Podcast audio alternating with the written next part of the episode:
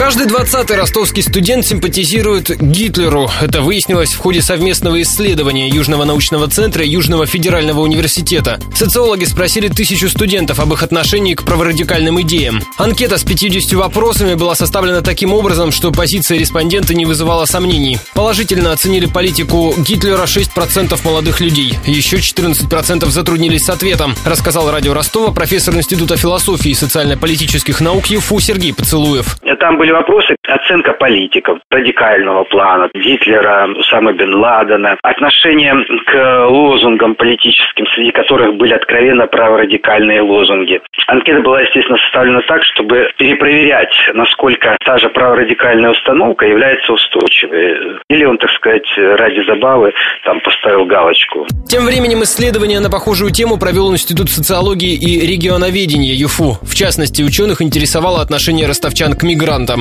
Оказалось, что горожан больше волнуют финансовые проблемы и ситуация в ЖКХ, сообщил нам исполняющий обязанности директора института Антон Сериков. Межнациональные отношения не являются проблемой номер один для ростовчан. У них существует гораздо больше глобальных проблем, которые их тревожат. Проблемы экономического характера, проблемы, связанные с жилищно-коммунальным хозяйством, с инфраструктурой жилищно-коммунального хозяйства. Это, конечно же, проблемы первой величины. Здравоохранение, образование и так далее. Взаимоотношения или воздействие с мигрантами, они, они чуть-чуть ниже находятся. Отмечу, что сегодня отмечают Международный день борьбы с фашизмом, расизмом и антисемитизмом. Его утвердили в память о еврейских погромах 1938 года в Германии и Австрии. Считается, что они положили начало Холокосту в Европе.